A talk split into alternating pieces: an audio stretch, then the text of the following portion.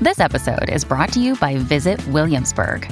In Williamsburg, Virginia, there's never too much of a good thing. Whether you're a foodie, a golfer, a history buff, a shopaholic, an outdoor enthusiast, or a thrill seeker, you'll find what you came for here and more. So ask yourself, what is it you want? Discover Williamsburg and plan your trip at visitwilliamsburg.com. KXOL FM Los Ángeles. Los Ángeles. Mega 96.3. El show de Omar y Argelia Omar y Argelia. De 6 a 10 de la mañana. en Mega 96.3. La vibra de Los Ángeles. Ok, mi querida Argelia, vamos a entonces a la plática que ayer eh, tuviste con Alejandro González Iñárritu. La película Bardo, falsa crónica de unas cuantas verdades, se estrena hoy en ah, salas muy selectas y el 16 de diciembre ya eh, totalmente en la plataforma de Netflix. Así que ahorita escuchamos un poquito de Bardo, el trailer y platicamos de lo que trata la película. Y en esta primera charla porque la segunda la ponemos en la próxima hora, pero en esta primera entrega con Argelia, Alejandro González Iñárritu se enfoca en la relación que él tenía con su papá Sí. y cómo el papá está involucrado en la película Oh, sí tiene un peso muy importante. y si la película es autobiográfica. Pues, Bardo. Silverio. Silverio. Ya levántate, Silverio. Silverio Gama, periodista, documentalista slash artista. Ahora, Argelia, es difícil cuando estás viendo la película que ya la vimos, la película está muy recomendable, por supuesto. Es difícil no ligar esta película con la vida de Alejandro González Iñárritu. Ah, muy difícil. Porque documentalista, reconocido periodista, Sí, o sea, famoso. deja México, triunfa en el extranjero, En Estados Unidos. regresa a México. Y ya lo ven con ojos Ya. diferentes, O sea, ¿no? esta es la historia de González Iñárritu. Completamente, ¿no? Pero es bueno. más, si hasta ves el arte del póster de Bardo, tú ves la silueta y yo juro que es Alejandro González Iñárritu, ni no Silverio. Pero bueno, gague, gague. Silverio, protagonizado por el gran actor Daniel Jiménez Cacho, que está de premio. Su, Sí. su, su papel, su, su trabajo está de premios. Tú sabes que él ya ha ganado muchísimos Arieles, ha ganado Goyas y demás. Acuérdate que él es un mexicano nacido en España. Pero sí, yo presiento que esta entrega magistral que hizo en Bardo le va a llover más Ojalá. reconocimientos. Ojalá. Entonces aquí en esta primera entrega, esta charla exclusiva con Omar y Argelia, Argelia se sienta con el premiado director mexicano Alejandro González Iñárritu para su película Bardo. Falsa crónica de unas cuantas verdades. Alejandro, pues voy a empezar por la, la obligada.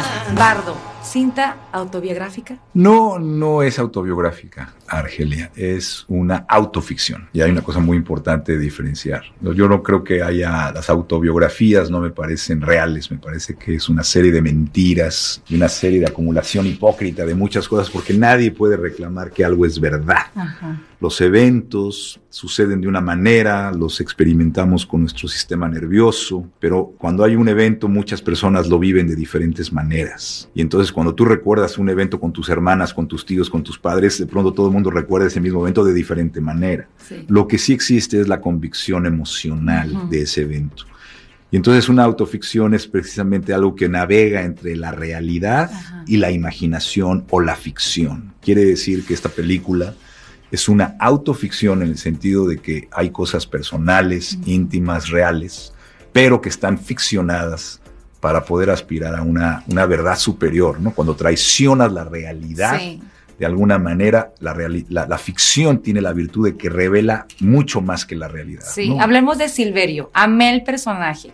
Cuando escribiste este guion o estabas pensando en Bardo, ¿lo escribiste pensando en Daniel Jiménez Cacho o simplemente él también tuvo que ir a una audición porque le atinó y le dio el clavo en todo? Sí, no, no lo escribí para nadie, pero tuve una cena con él, eh, que en esa cena nos dimos cuenta que no solamente somos de la misma generación, tenemos circunstancias parecidas, tiene hijos de la misma edad, estamos casados por el mismo tiempo y él fue a una terapia, me reveló escenas de su terapia y en esa me di cuenta que parecía que había leído el guion sin haberlo leído.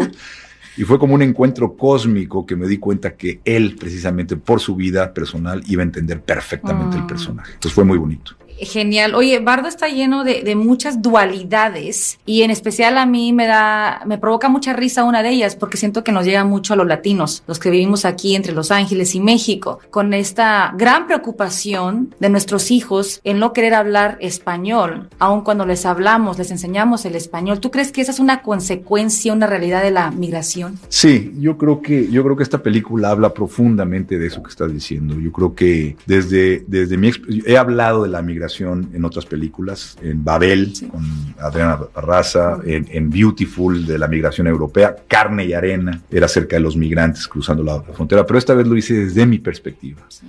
Y no importa qué tan privilegiado seas, qué exitoso o fallida haya sido la aventura, todos los inmigrantes de México, todos los inmigrantes latinoamericanos que vivimos en este país, creo que compartimos ese sentimiento de desasosiego, de dislocación de identidad, de una identidad fracturada donde, como decía Alberto Cortés, no soy de aquí ni soy de allá y aunque quiera regresar a tu país ya no puede regresar, ya no hay regreso. Eso duele. Y eso duele y se van acumulando. Yo siempre digo que no hay mexicano más mexicano que el que se va de México, o peruano, o salvadoreño, o guatemalteco. O sea, cuando sales de tu país, tu país se te empieza a acumular, se hace una nostalgia, una melancolía, todas esas pérdidas se van acumulando. Sí. Reflexionar con eso es importante, reírnos de eso también es importante. En esta película trato de reírme del dolor de las heridas Sí. creo que nos toca a todos los inmigrantes esa conciencia. Y sí, hay un momento donde los hijos crecen y de pronto se encuentran ellos, como nosotros, en el bardo, Sí. ¿no? Y ese bardo es eh, dónde está la identidad, de dónde somos. Totalmente. Ahorita hablas de los hijos. Bueno, hay muchas escenas impactantes, pero hay una que sí me cautivó demasiado y me sacó las lágrimas. No voy a contarla del todo porque no quiero arruinar la experiencia, pero es la escena de Silverio, el pequeño,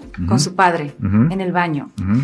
Entonces te quiero preguntar, por más grandes que seamos, siempre buscamos la aprobación de nuestros padres. ¿Cuál fue tu relación con tu padre? Mi relación con mi padre fue muy bonita, muy hermosa. Eh, mi papá tenía una relación difícil con el éxito. Él no le gustaba, digamos, elogiar a la gente porque decía que si le elogiabas se la creía y dejaba de hacer lo que, lo que estaba haciendo bien. Entonces siempre fue difícil de alguna forma tener su reconocimiento, aunque yo sabía que había una relación muy entrañable, pero sí creo que su relación con éxito, de hecho la frase que dice con el éxito, dale una probadita, haz tres buches y escúpelos y no te envenena, era una frase Me encantó. muy clásica de mi padre. Entonces fue muy, muy hermosa, pero ¿a quién no le gustaría hablar nuevamente con un padre perdido, una madre perdida o a un ser querido? O sea, es una oportunidad otra vez de la ficción y del cine, de poderte dar la oportunidad y es, es una escena así, de la dificultad de ser padres y ser hijos, ¿no? O sea, eh, eh, ese es el espejo en el que estamos todos.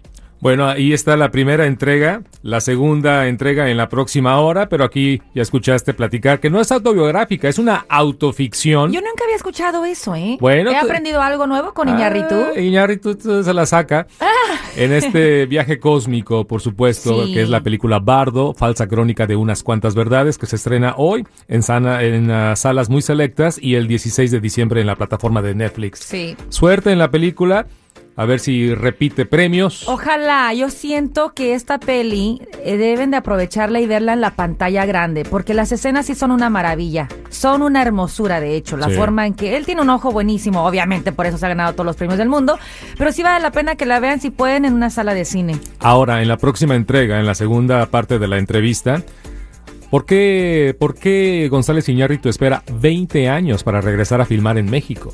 Sí, le hacemos esta pregunta y también las críticas de la peli han sido muy buenas y otras no tan buenas, entonces le pregunté sobre su reacción ante esas críticas ¿Tú crees que opuestas. a, a estas alturas del partido, con todo lo que ha ganado González Iñárritu, eso le moleste la, una mala crítica? Pues mira, si estamos hablando de la autoficción, sí le va a afectar. Sí le va a afectar. ¿Te acuerdas muy Claro, bien? La, la- es- la- la película Silverio, el ego de Silverio es tremendo. Sí. Entonces, yo siento que Iñárritu, aunque vamos a esperar a su respuesta, sí siento que a todos los directores buscan esa aprobación de la audiencia. Es que somos humanos, no importa qué éxito tengamos, de repente escuchamos algo negativo, es como que, ay, espérate. Sí. O sea, puedes tener 30 años haciendo cine o 50 años trabajando en radio, lo que sea, Sí. y escuchas un mal comentario. Y te cuestionas tu sí, existencia, tu So- trabajo y tu propósito. Sí, y no importa lo que hayas hecho y los Óscares que te hayas ganado, porque este tipo de este periódico me dijo lo que me dijo. Totalmente. Bueno, así que espera la próxima entrega, la segunda parte de esta exclusiva con Omar y Argelia, con Alejandro González Iñárritu, en la próxima hora.